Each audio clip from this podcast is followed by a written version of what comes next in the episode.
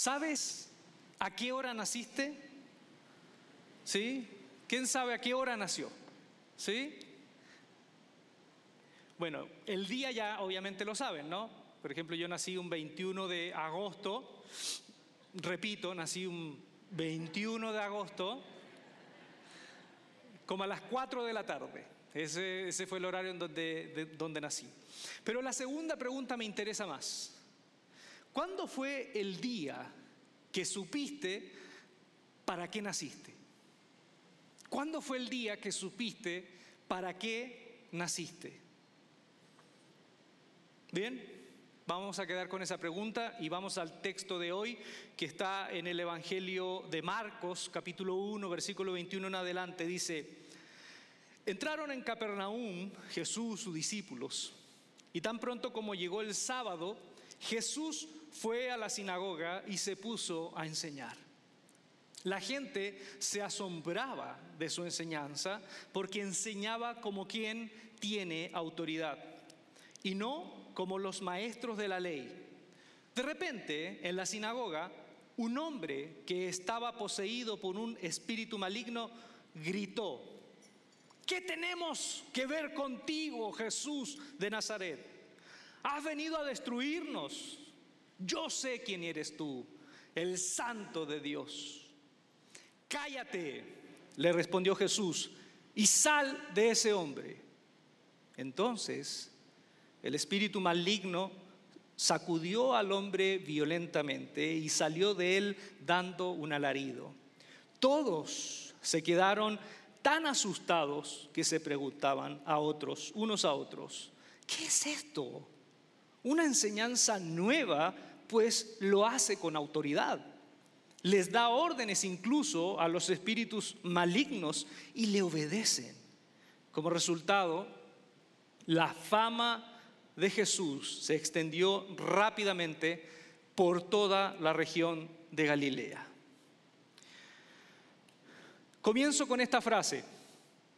Esta frase, de acuerdo al relato que hemos leído de un teólogo colombiano, Harold Segura, que dice, todos los sábados la gente de la sinagoga iba a lo mismo, escuchaba lo mismo, hablaban lo mismo y se iban igual hasta que llegó Jesús.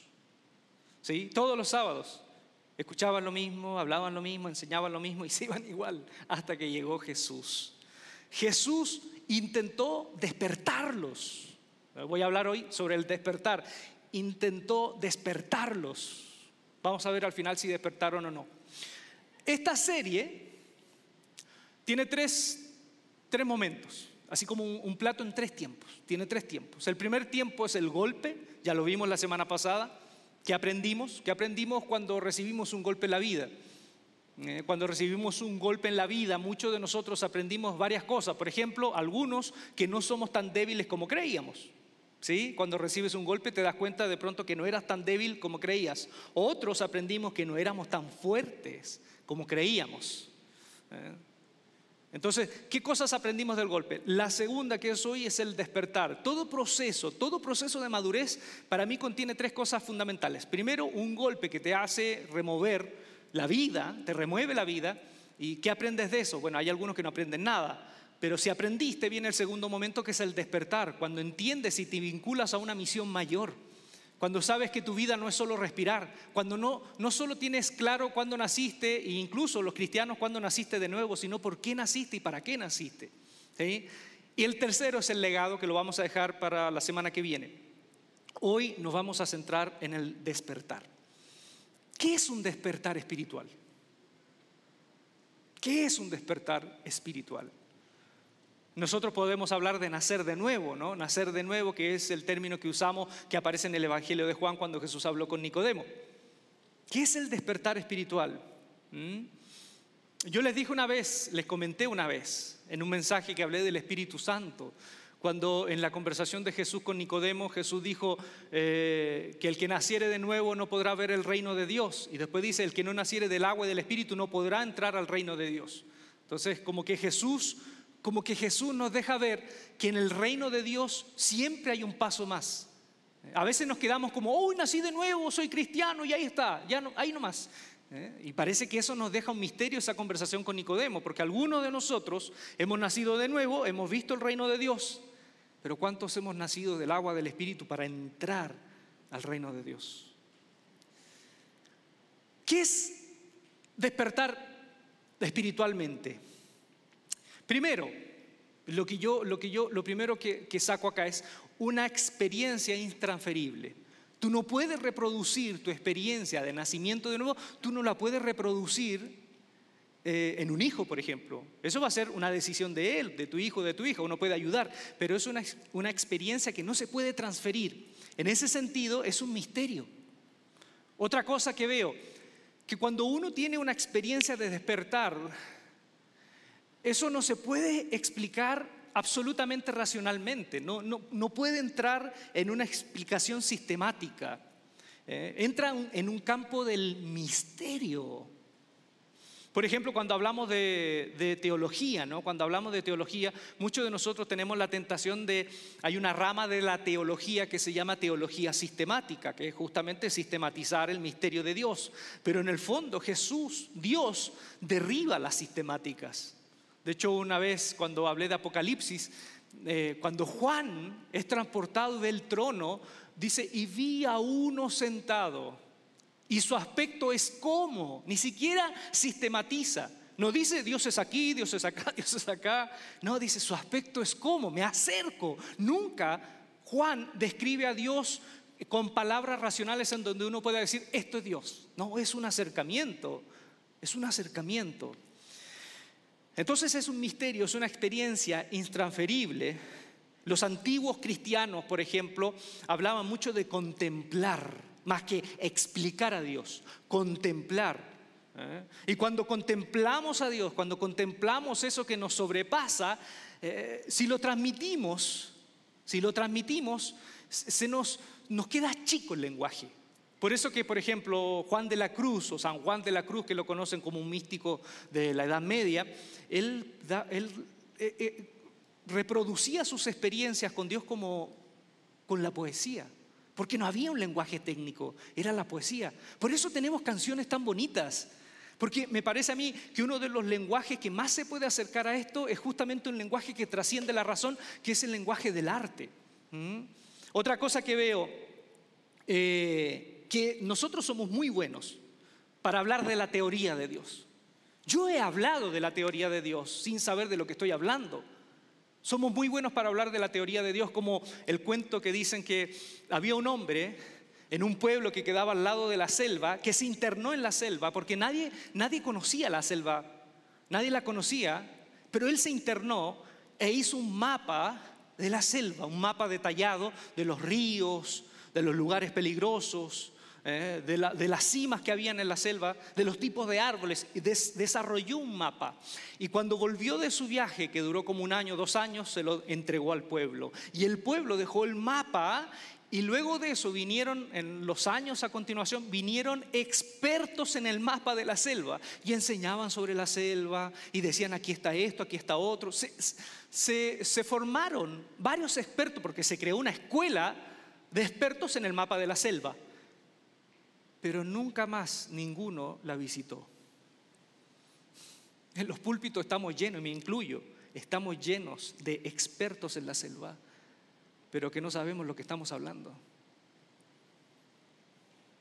Por ejemplo, Pablo, Pablo de Tarso, Saulo de Tarso, el apóstol, cuando en la carta a los Corintios le habla sobre los dones espirituales, de cómo deben eh, tener un orden dentro de la experiencia maravillosa de la visitación del Espíritu en la comunidad, Pablo habla de cómo, cómo usar los dones, pero nunca Pablo dice cómo recibirlos. No te enseña, porque no hay, no hay, una, no hay una receta. Esto no se trata de uno más uno, dos. El recibir esta gracia de Dios es una experiencia completamente y profundamente personal. Entonces, e, e, el despertar espiritual, lo que te estoy diciendo con todas estas cosas, que en el fondo es una gracia de Dios, que si tú la vives, qué bendito o bendita eres cuando has vivido un toque de Dios en tu vida. De verdad, eres un privilegiado, pero eso que viviste no lo puedes hacer doctrina, porque es tu experiencia. y no es la misma de, tu hermano o de tu hermana. Es como, eh, no quiero que suene mal, ¿no? Pero eh, de pronto nosotros somos tan sistemáticos, queremos, queremos encapsular el misterio de Dios, como si de pronto, eh, no sé, ¿cómo puedo recibir esto? No sé, con tres Padres Nuestros. Ahí, va a recibir eso, ¿no? Me, hago un chiste con esto, ¿no? Pero no es así, no es así. ¿Mm? Me acordé un chiste ahora. Ustedes saben ese chiste de, la señora que va al, donde el, obispo y le dice, obispo, ¿es verdad que en esa iglesia las señoras quedan embarazadas con un Ave María? Y él le dijo, no, es con un Padre Nuestro, pero ya lo transferimos a ese tipo. Algunos me pueden preguntar, Ulises, pero ¿cómo yo sé? Ya, bueno, pero tú dices, esto es un misterio, pero ¿cómo yo sé que he tenido un despertar espiritual? ¿Cómo yo sé? ¿Hay evidencia? Sí, hay evidencia, pero me, paro desde el plano del misterio. Aquí yo no te estoy diciendo esto, esto y esto y esto es. Me paro desde el plano del misterio. Pero hay ciertas eh, evidencias. Por ejemplo, todos los que han vivido un despertar espiritual todos los que han vivido un despertar espiritual sienten una llama en el corazón. Sienten una pasión en el corazón. Hoy se habla del leitmotiv, ¿no? Un motivo de vida. No, no estoy hablando de un motivo de vida, de una razón de vida. Si sientes una pasión. Los que han tenido una, una experiencia, un despertar, se les transforma la vida y sienten algo que les quema por dentro. Es más que una razón, es una pasión. Otra cosa, los que han tenido un despertar espiritual les despierta la compasión, empatía por los demás y por el mundo. Los que han tenido un despertar espiritual pasan y ven un niño trabajando en la calle, un niñito trabajando en la calle y no se contentan solo con sentir pena por él. Sienten un profundo dolor y tratan de hacer algo. Los que han tenido un despertar espiritual, para ellos las cosas materiales ya no son importantes. No digo que, no digo que nos, las, las demonizan, no, pero ya no son importantes, son un recurso, ya no es todo. Los que han tenido un despertar espiritual, el dinero se transforma en un recurso y deja de ser un Dios. Otra cosa, los que han tenido un despertar espiritual, sienten que ya no encajan en ciertos lugares y que ya no encajan con ciertas amistades o compañías que hasta ese momento no, había ningún atisbo de incomodidad. Ya empiezas a sentir que necesitas conversar de otras cosas, que necesitas otras cosas y ves que a tu alrededor de lo único que se habla es de lo mismo y necesitas más y sientes que ya no encajas. Otra cosa, que muchos despertares espirituales vienen en momentos de suma angustia. Cuando te golpea la vida, te desarma y tienes que tomar una decisión. ¿Sigo viviendo como he venido o cambio? Y en ese cambio ocurre esto que Dios te ayuda a dar el paso para seguir cambiando. Y, una de las últimas cosas, eres consciente, eres consciente de fuerzas que quieren hundir al hombre. Eres consciente de que aquí no solamente hay un poder de gracia y de amor que quiere ayudar a la humanidad para que crezca, para que avance, no, también eres consciente que hay otras fuerzas que quieren hundir al hombre y quieren hundirte a ti. ¿Eh? Y, no, estás así como, como eh, no pasa nada. No, no. no andas viendo al diablo hasta en la sopa, pero tampoco, tampoco lo, eh, subvaloras o desprecias o menosprecias el poder de la oscuridad. Y ahora viene lo último. Los que han tenido un despertar espiritual pueden tener una experiencia maravillosa, pero se puede ir, se puede ir si no lo mantienes. Un despertar espiritual no necesariamente te marca la vida para siempre, te puede marcar en un momento y si no aprendiste y no sigues en eso, manteniendo esa experiencia, se puede ir. Y queda como un hito en tu historia. Ah, sí, me pasó esto, tuve esto hace 20, 30 años atrás. Y, solo queda el recuerdo.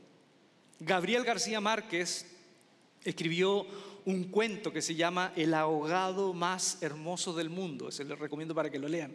Cuenta que un pueblo, un pueblo pesquero, que es un pueblo monótono, que siempre las personas hablan lo mismo, eh, los, almacenes se abren a la misma hora, se cierran a la misma hora, todo es predecible en el pueblo, hasta que en un día, en un momento, encuentran el cadáver de un hombre en la orilla de la playa. Encuentran el cadáver de un hombre en la orilla de la playa y ese cadáver revoluciona al pueblo y el pueblo nunca vuelve a ser el mismo. Entonces eso mismo pasó con Jesús.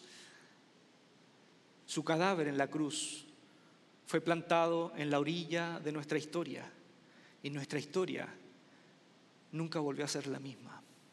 Y sigue apareciendo el resucitado eh, en la orilla de tu vida, de mi vida, para invitarnos a que nuestra vida no vuelva a ser la misma. Esa mañana, esa mañana de sábado, en Capernaum o Cafarnaum, la gente de la sinagoga tuvo la oportunidad de un despertar.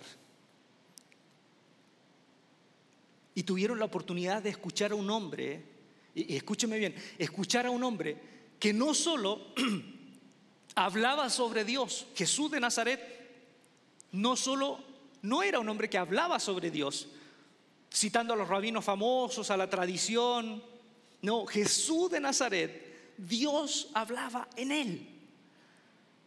Por eso que la gente sentía que era una cosa diferente. No, era como los otros rabinos que citaban a este, que citaban a este otro, que citaban a la escuela de este, que citaban a la escuela de otro, y discutían entre ellos. No, este hombre no hablaba sobre Dios, Dios hablaba en él y a través de él. Por eso que acá en Epicentro nosotros tenemos un valor, que independiente que quien se pare acá, nosotros tenemos un valor y queremos perseguir eso. Primero, que aquí esto no se trata solamente de una doctrina sobre Jesús, sino se trata de seguir a Jesús. ¿Mm? Esto no se trata de, un, de un masticar cosas intelectuales, racionales, para que tú te vayas, te vayas a la casa con contenido solamente. No, esto no es una doctrina sobre Jesús. Esto es seguir a alguien que está vivo. Por eso que acá, hablando teológicamente, nosotros no tenemos la verdad. Nosotros no tenemos la verdad, porque la verdad, según el Nuevo Testamento, no es una cosa que tú tienes o dejas de tener. La verdad es una persona a quien tú sigues. La verdad no es un contenido, la verdad es una persona a quien tú sigues. Seguimos la verdad. Y la verdad no se trata de una discusión apologética. La verdad del Evangelio eh, se expresa en la experiencia concreta del hombre. Por eso en un momento eh, no sé si estábamos en el discipulado acá, estábamos en el discipulado, y yo, y, yo comenté esto, que muchos de nosotros cuando llegamos a la iglesia nos hablaban de la seguridad de la salvación. No, ahora estoy seguro de la salvación. Hiciste la oración. Esto, ¿Estás seguro de la salvación? Después de hacer esta oración del penitente, ya puedes estar y descansar seguro. Es una media verdad. Sí, podemos descansar y estar seguros si hacemos una oración del corazón, no solamente de nuestra boca, del corazón y de nuestra alma. Pero la última pregunta de si soy salvo o no, no la respondemos nosotros, la responde nuestra familia, nuestros vecinos. Ellos responden esa pregunta. Por eso en esta, en esta tarde, si tú quieres saber si eres salvo, esa pregunta yo debiera ir donde tu vecino y preguntarle, oiga, su vecino, ¿cómo es? Y el vecino va a responder, porque son los demás, en la experiencia concreta de tus, de tus actos, en donde se evidencia si algo pasó entre Dios y tú o no. Esto, esto es maravilloso, lo que les voy a comentar para terminar esta idea. Quiero que vayamos a Efesios 4, 20, 21 antes de desarrollar el, tema de lo que pasó en la sinagoga en ese sábado. Fíjense lo que dice el autor, posiblemente Pablo. Mas vosotros no habéis aprendido así a Cristo, le dice a los Efesios. Si en verdad le habéis oído y habéis sido por Él enseñados conforme a la verdad que está en Jesús. ¿Sí? Lo voy a leer de nuevo. Dice, mas vosotros no habéis aprendido así a Cristo, si en verdad le habéis oído y habéis sido por Él enseñados conforme a la verdad que está en Jesús. yo leí ese, cuando de pronto Dios me abre los ojos cuando leo la Biblia, a veces paso, nos pasa todo, ¿no? Uno pasa cosas y de pronto abre los ojos y dice, ¡Eh! ¿y esto? ¿Cuál está el detalle ahí? ¿Dónde está el detalle? Que esta gente no son judíos. Permiso. No son judíos. Son cristianos de segunda o tercera generación que viven en Asia Menor, en lo que hoy es Turquía, por ahí. Y esto, lo que escribe, mínimo son 30 años después de la muerte y resurrección de Jesús. Jesús ya no está físicamente. Pero entonces, ¿cómo, cómo Pablo dice, si habéis oído de Él? Es como, es como que les está dando énfasis que el que enseñaba en esa iglesia no era un rabino, no era un maestro, era Jesús. Porque está hablando, si habéis oído de Él, ¿eh? si habéis sido por Él enseñados, ¿a dónde voy? Aquí en esa iglesia, en esa iglesia, cada domingo, cuando escuchaban un mensaje, no era el pastor el que predicaba, no era el obispo, no era el maestro, era Jesús hablándoles. Ellos tenían una certeza que Jesús estaba ahí en medio de ellos, que Jesús seguía ahí en medio de ellos, que era Jesús hablándoles. Entonces, abrámonos a esa experiencia, a esa sorpresa, que no sea acá no sea acá en Epicentro que venimos a escuchar sobre Dios, sino que venimos a escuchar a Dios. Y eso también es una responsabilidad tremenda para quien se para acá. Bueno, diciendo todo esto, tres, preguntas de la experiencia en Capernaum. Primero, yo no sé si te, quedaron esas preguntas. ¿Cuál era ese mensaje que supuestamente según la gente tenía autoridad, ¿cuál era ese mensaje de autoridad? ¿Dónde estaba la autoridad de Jesús? ¿Qué es autoridad? ¿Qué es autoridad? Fíjense que cuando, cuando habla el, el evangelista que la gente quedó asombrada, usa una palabra en griego, ekpleso, esa palabra en griego significa que es un golpe que te quita la razón. Eh, eh, esta palabra la usaban cuando te golpeabas y te noqueaban. te noqueaban. Esa palabra se usaba cuando quedaban knockout. O sea, si uno tradujese en el literal, dice, la gente quedó knockout por el mensaje de Jesús. Insisto, Jesús cuando hablaba, o lo odiabas o te removía el corazón y eras capaz de dejarlo todo por las palabras de ese hombre, pero no quedabas indiferente. O lo odiabas o lo seguías, o lo amabas, pero no quedabas indiferente. Ahora, ¿qué es autoridad? Lo que yo creo, primero, no era gritar. No era gritar. Porque aunque ustedes no lo crean, los que no tienen mucha cultura de iglesia, yo he escuchado en los pocos años que llevo, en algunos sectores en donde decían que gritar, que Jesús gritaba y, la autoridad tiene que ver con pararse y gritar. Jesús necesitó elevar la voz para hablarle a cinco mil personas. ¿Sí?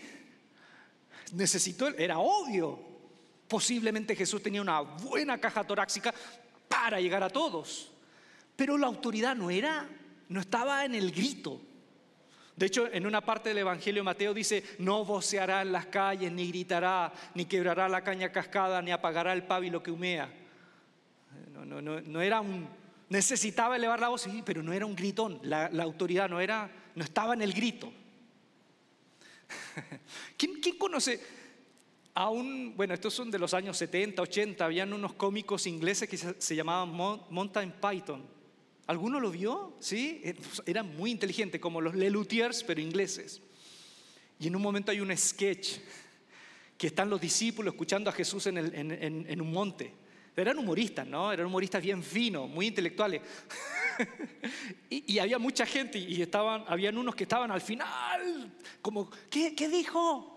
¿Qué Y Jesús estaba hablando y de pronto Jesús, este es un sketch, Jesús está diciendo, si viene un romano y te golpea en la mejilla, dale con la otra mejilla, tú devuélvele con la otra mejilla. Eso es lo que decía el Jesús de Mountain Python.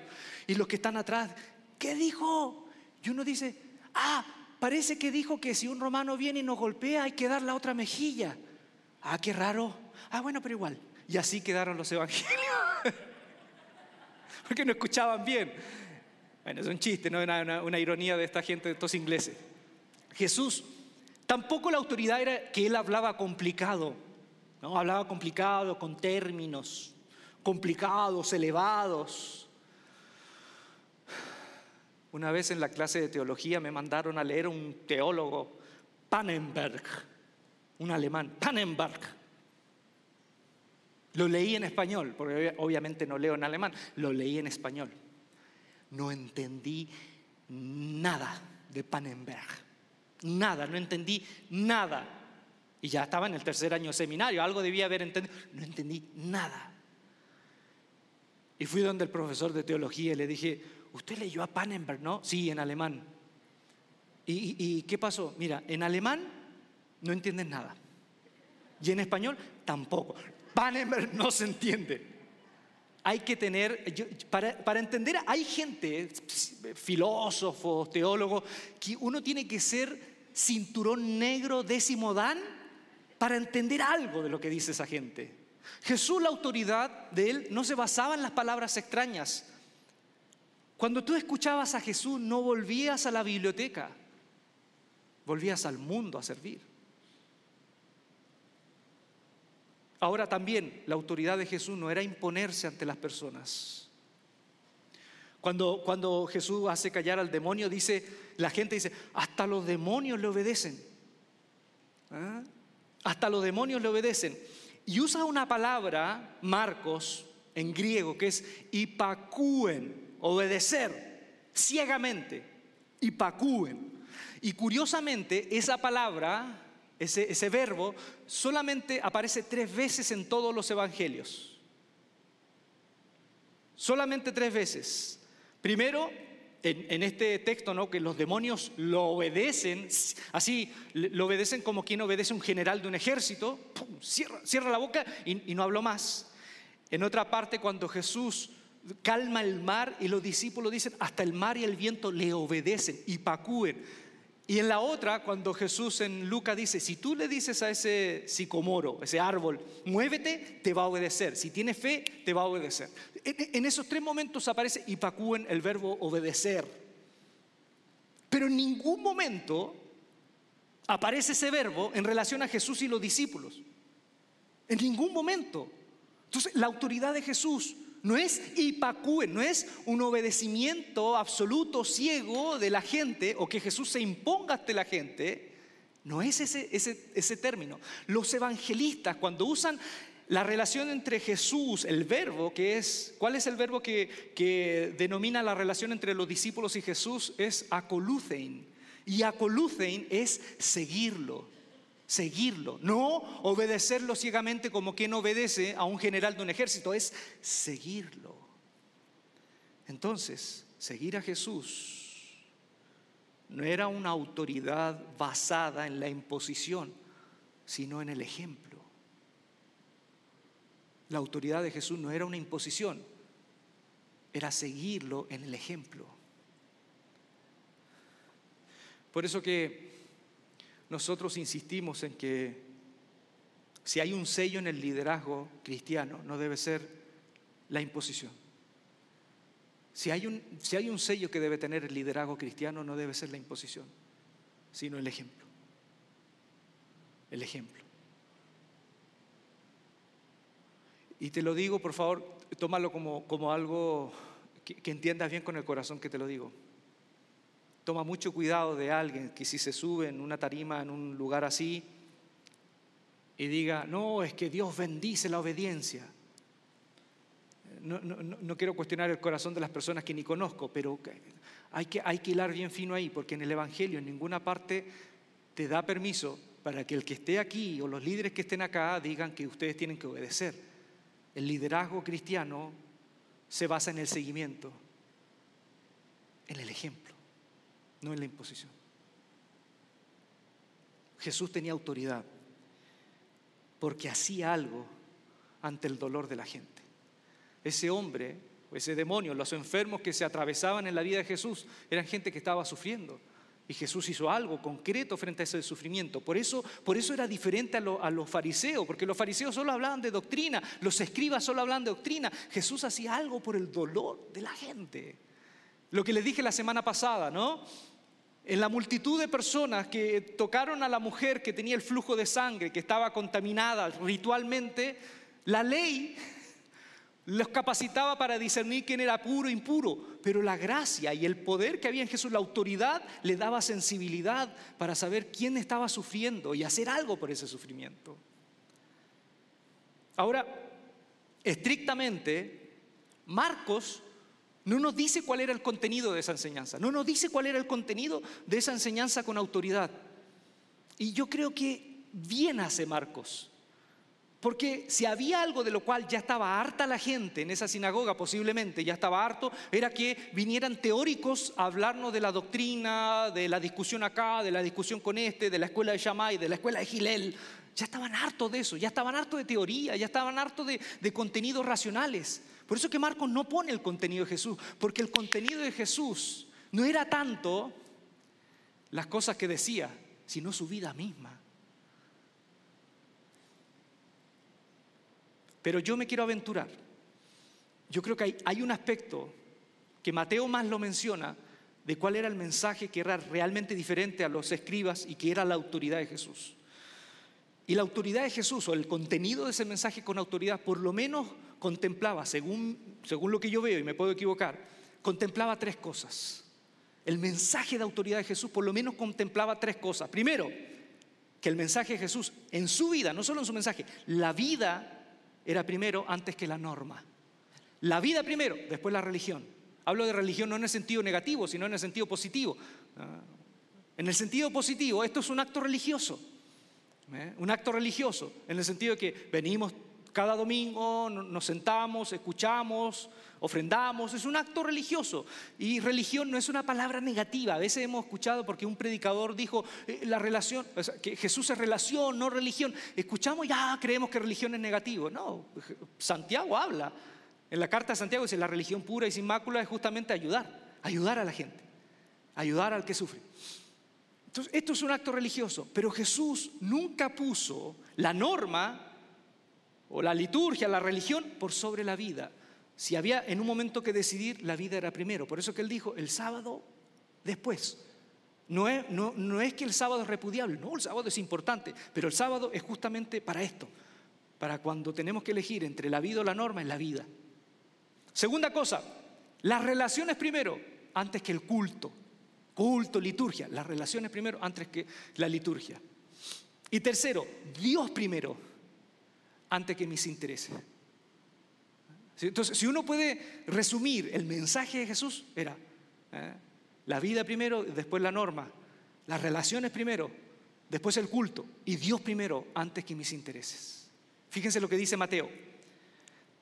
Mateo está recordando lo que dijo Jesús en el sermón de la montaña. Y Mateo no estaba atrás como Monten Python, Mateo estaba adelante. Así que tenemos seguridad de que lo que Jesús dijo, dijo, porque yo digo que vuestra justicia, si vuestra justicia no fuere mayor que la de los escribas y fariseos, no entraréis en el reino de, de los cielos o el reino de Dios. Esto una vez también lo hemos dicho acá. Los escribas eran los teólogos, los teólogos doctores en teología, y los fariseos eran los cumplidores de la ley. Si su justicia no es mayor que estos, no entrarán al reino de los cielos. Entonces, ¿quién va a entrar? Porque los escribas saben tanto contenido que es, es como si alguien se memorizara toda una guía de teléfonos de esa antigua, se la memorizara. esos tipos eran una máquina de teología. Si no, es mayor que la de los escritos, no entrarán al reino de los cielos. Entonces, ¿cuál es?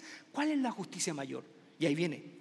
Aquí viene a explicar cuál es la justicia mayor. Dice, oíste que fue dicho a los antiguos Inmediatamente después de esto, Jesús enseña cuál es la justicia mayor. Oíste que fue dicho a los antiguos, no matarás, y cualquiera que matare será culpable de juicio. Pero yo os digo que cualquiera que se enoje contra su hermano será culpable de juicio. Por tanto, si traes tu ofrenda al altar y allí te acuerdas que tu hermano tiene algo en contra de ti, deja allí tu ofrenda delante del altar, anda, reconcíliate primero con tu hermano y entonces ven y presenta tu ofrenda.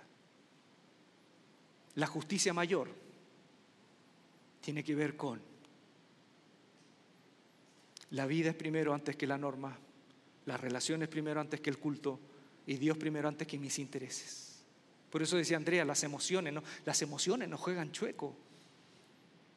Ah, no, no puedo perdonar porque lo que me hizo me dañó. ¿Y qué dice Jesús? Antepone Dios ante tus intereses. Aquí perdonar no es una emoción, es una decisión. Aunque te sea difícil, hay que perdonar. Segunda pregunta. ¿Qué hacía un endemoniado en un lugar sagrado? ¿Qué hacía un endemoniado en un lugar sagrado? Pero si, eh, es como que acá, supuestamente este es un lugar sagrado, hablamos de Dios. Imagínense, imagínense.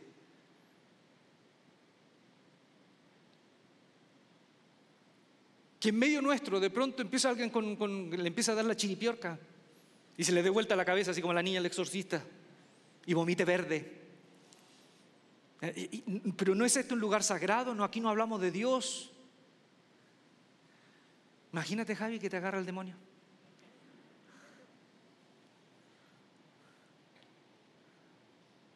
En ese lugar, los escribas tenían toda la capacidad, miren, en ese lugar, la sinagoga, los escribas tenían toda la capacidad para enseñar las escrituras al detalle, al detalle, pero no tenían poder para sanar a las personas ni cambiar la realidad de las personas. No había poder. Lo que nos dice, ese relato lo que nos dice, que en esa sinagoga se hablaba mucho de Dios, pero no había poder. En esa sinagoga no había poder para cambiar a las personas y ayudar a las personas. El demonio hacía lo que quería en ese lugar. Hacía lo que quería. Ahora, en ese relato, si ustedes son lectores finos, en ese relato el endemoniado le empieza a dar la chiripiorca y dice, ¿qué tenemos contigo, Jesús? Viniste a atormentarnos. Y después, eh, eh, lo primero es en plural, estas, estas, dos frases son en plural. ¿Qué tenemos contigo, Jesús? Vienes a atormentarnos y después viene en singular. Yo sé quién eres, el santo de Dios. Y Jesús cayó al demonio y le dice, cállate, cállate y expulsó al demonio. Ahora, eh, esto es interesante también porque la palabra que usa Jesús, o la que, eh, la que escribe Marcos en, griego, porque Jesús no habló en griego, habló en arameo, pero Marcos nos escribe una, una palabra, fimoceti, en griego, que significa, no, hay unas, hay unas versiones que dice enmudece. Hay unas versiones muy finas, muy, muy recatadas, que Jesús le dice, enmudece. ¿Sí? Y fimoceti se usaban para ponerle bozal a los animales. Era una palabra relacionada a los animales. En español, una traducción más fiel diría, cierra el hocico. Jesús le dijo eso al demonio. No le dijo, oh, enmudece demonio. Le dijo, cierra el hocico. Pero mira, no sé si me, acompañaron. Era un demonio. Porque en el, otro endemoniado, el Gadareno, ahí sí dijo, no, somos legión, y, lo lanzó al hato de cerdos. Aquí era un demonio, pero hablan en plural. Hablan en plural y después en singular. ¿Qué tenemos contigo, Jesús? Viniste a atormentarnos. Y después sale el demonio hablando. Yo sé quién eres, el santo de Dios. Mi conclusión es que los dos hablan, las dos personalidades, el hombre judío de la sinagoga y el demonio. Los dos son conscientes de que Jesús les vino a incomodar profundamente.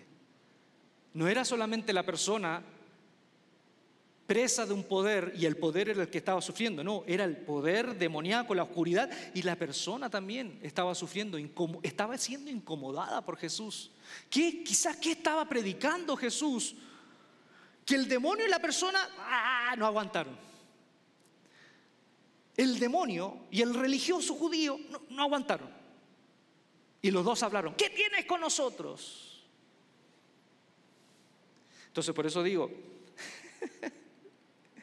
que Jesús o lo amabas o lo odiabas. Y si había una oscuridad en ti, lo odiabas tú y el demonio que tenías dentro. Entonces me pregunto, ¿por cuántos años el mal, lo demoníaco, ha estado tranquilo en nuestras iglesias? Y nosotros creyéndonos portador de la verdad y esa verdad no sana a nadie ni cambia a nadie. ¿Y por cuántos años ha estado la oscuridad en nuestra vida haciendo lo que quiere? Y nosotros bien sentados acá domingo tras domingo y hablamos de la verdad y una verdad que no te cambia, no cambia a nadie ni hace nada nuevo, nada. Entonces, la tercera pregunta es, ¿hubo un despertar en esa gente? ¿Hubo un despertar? Cuando uno lee los tres primeros capítulos de Marcos, cuando Jesús va a esa sinagoga, después vuelve a esa y después va a otra, en los tres primeros capítulos lo que uno encuentra es que, claro, la, la, gente se asombra. Uy, Jesús sanó a este, liberó a este endemoniado. Lo que Jesús trae es otra onda, es otro mensaje. Pero no hay cambio. No hay cambio. Es una sorpresa, pero no hay cambio. No hay cambio. Y aquí yo encuentro lo más ridículo que nos, nos, nos confronta. El demonio confiesa de Jesús lo que la gente ni siquiera había entendido. ¿Se dan cuenta de esto? Que la gente de la sinagoga, que la gente de la sinagoga, los que iban todos los sábados, hablaban de lo mismo, escuchaban lo mismo y se iban igual, cuando vieron todo esto, no dijeron, oh, de verdad es el santo de Dios. No, ¿quién es? Ay, pero ¿cómo enseña esto? ¿De qué se trata esto? No entendieron nada. Pero el demonio la tenía más clara. El demonio la tenía más clara. Conclusión, el demonio es más creyente que todos. El demonio es más creyente que todos. Yo, yo también, perdóneme, pero muchas veces yo en algunos momentos y he escuchado a algunos, ay, tengo duda de Dios. Y pensar que el demonio ni siquiera tiene duda de Dios. Santiago, el apóstol, dice, él, justamente, yo creo que entendiendo todo esto, él justamente dijo que no basta con un asentimiento racional de la fe, no basta solo con tenerla clara acá y decir, sí, tengo fe, yo creo. ¿Qué dice Santiago? Los demonios creen y tiemblan. Por eso que no basta solo la fe, la fe sola, sino que también qué es lo que hago con la fe, las obras. Estoy terminando con esto. ¿Saben que esto es muy delicado lo que voy a decir? Porque aquí también, de alguna manera, estamos todos nosotros involucrados en esto. Pero yo he conocido gente que vivía experiencias del Espíritu que supuestamente eran, que podían cambiar, gente que vivía cosas tan profundas y no eran mero catarsis, no, eran experiencias del Espíritu, pero eran, eran una desgracia como personas. Una desgracia como personas. Y otros herejes ateos que eran gente noble. Hay cosas que no entiendo y de verdad aún no entiendo cómo había gente que defendía la fe y vivían una doble vida. O sea, no lo entiendo no porque yo no lo he vivido, yo también he estado ahí, pero ¿por qué? ¿Por qué uno hace eso? Y ahí me pregunto, Ulises, ¿por qué tantas veces tú hablabas en nombre de Dios y ese Dios no hablaba a través de ti en tu vida? Yo conocí mucha gente, por ejemplo, un anciano respetado en una iglesia en la cual yo serví. Fui a visitar, fui a visitar la familia y justo encontré ese día cuando entré que él no estaba, él no estaba, estaba trabajando, era un señor ya de edad y me atendió su hija, una muchacha ya mayor con su esposa, o sea, la esposa de él, la mamá de la chica. Y después de conversar 10 minutos se ponen a llorar y confiesan que ese hombre respetado, anciano, golpeaba a las dos. Y ese hombre hablaba de la doctrina y era respetado. Sigue vivo, es un eh, nonagésimo hombre, ya casi 90 años. Y golpeaba a las dos. Las encerraba. Era un sádico, era una persona enferma. Después conocí otro defensor de la sana doctrina que ya no, no, vive, está muerto, defensor de la sana doctrina. Yo recuerdo que varias veces me criticaba porque yo era un joven seminarista que escribía en un, en un diario, en un periódico bautista, y escribía con chistes y cosas así, porque me pidieron que, que hiciera eso. Y él decía, ah, porque Ulises le falta respeto a la sana doctrina, y yo lo respetaba profundamente. Y a los años después me reencuentro con una de sus nietas, y ella me confiesa que él abusaba de ella desde los 9 hasta los 13 años. Otro insigne pastor del sur de mi país fue encontrado muerto en un motel con una señora que no era su esposa y en el bolsillo tenía cerca de mil, dos mil dólares de las ofrendas. Entonces pienso, si eso pasa con nosotros los líderes, imagina cuántas cucarachas hay en todos los demás que ni siquiera tienen la oportunidad de hablar en nombre de Dios. O sea, si eso hay en nosotros, que hay de todos los demonios y las cucarachas que hay. Y hoy sigo viendo eso, sigo viendo que la iglesia se gasta tanto discutiendo por el tatuaje, por el arete, por las manifestaciones del Espíritu, que no es así, que debe ser así. Eh, Hoy, siglo XXI, sigo, sigo escuchando discusiones entre una iglesia que dice, no, es que los bautismos se puede hacer por aspersión, otro no, es por inmersión, si no es el verdadero bautismo. Que no me gustó esa iglesia que veo, por eso sigo en esta línea. Discusión. Por eso quiero decirte esto. No es cuán alto saltamos en un servicio, sino cuán derecho caminas en la vida. Qué bueno que te tome el espíritu y puedas saltar y levantar tu mano, pero no es cuán alto saltas, sino cuán derecho caminas en la vida. No es la cantidad de agua en tu bautismo, es la profundidad de tu compromiso. Te pueden bautizar por aspersión o por inmersión, pero no es la cantidad de agua, es la profundidad de tu compromiso. No es si hablas en lenguas, es si las refrenas cuando tienes que hablar mal de otro. No es que llorando y emocionándote le entregas tu corazón a Dios. Te doy una noticia, el 90% de tu corazón está en tu bolsillo. Y si no le entregas tu bolsillo, entonces Dios no va a poder entrar a ninguna otra zona. Hoy el 90% de nuestro corazón está aquí. Aquí se decide todo. Y por último, no es, ya no me siento cómodo acá, porque acá no cantan las canciones de moda, porque acá el pastor no cuenta chistes, porque el pastor no grita, no tiene autoridad, porque no habla de la santidad. Mejor me voy a esa otra iglesia, a esa otra iglesia donde usan velo, o esa otra iglesia ¿eh? Donde tienen al cantante de moda. Mejor me voy allá. Quiero decirte esto, si te mueves a otra iglesia, no te vayas a una donde te sientas mejor. Si te doy un consejo, si te mueves de una iglesia, no te vayas a una donde te sientas mejor. Ándate a un lugar donde te incomode el mensaje.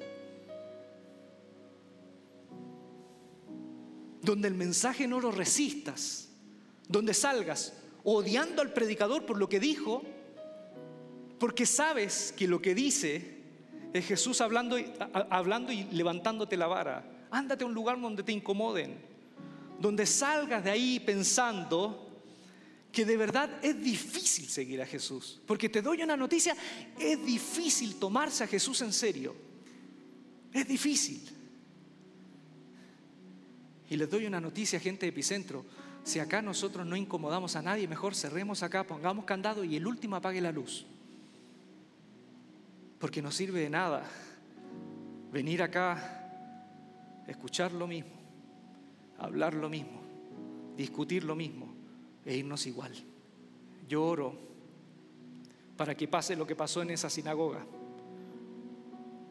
y Jesús nos dé la oportunidad de despertar despertar al sufrimiento, despertar a lo que está pasando en nuestro mundo, despertar a las injusticias que ocurren en este país, despertar ante el trabajo infantil. Un niño no debiera trabajar. Despertar ante la indolencia frente a los inmigrantes, despertar ante la violencia en contra de mujeres, despertar.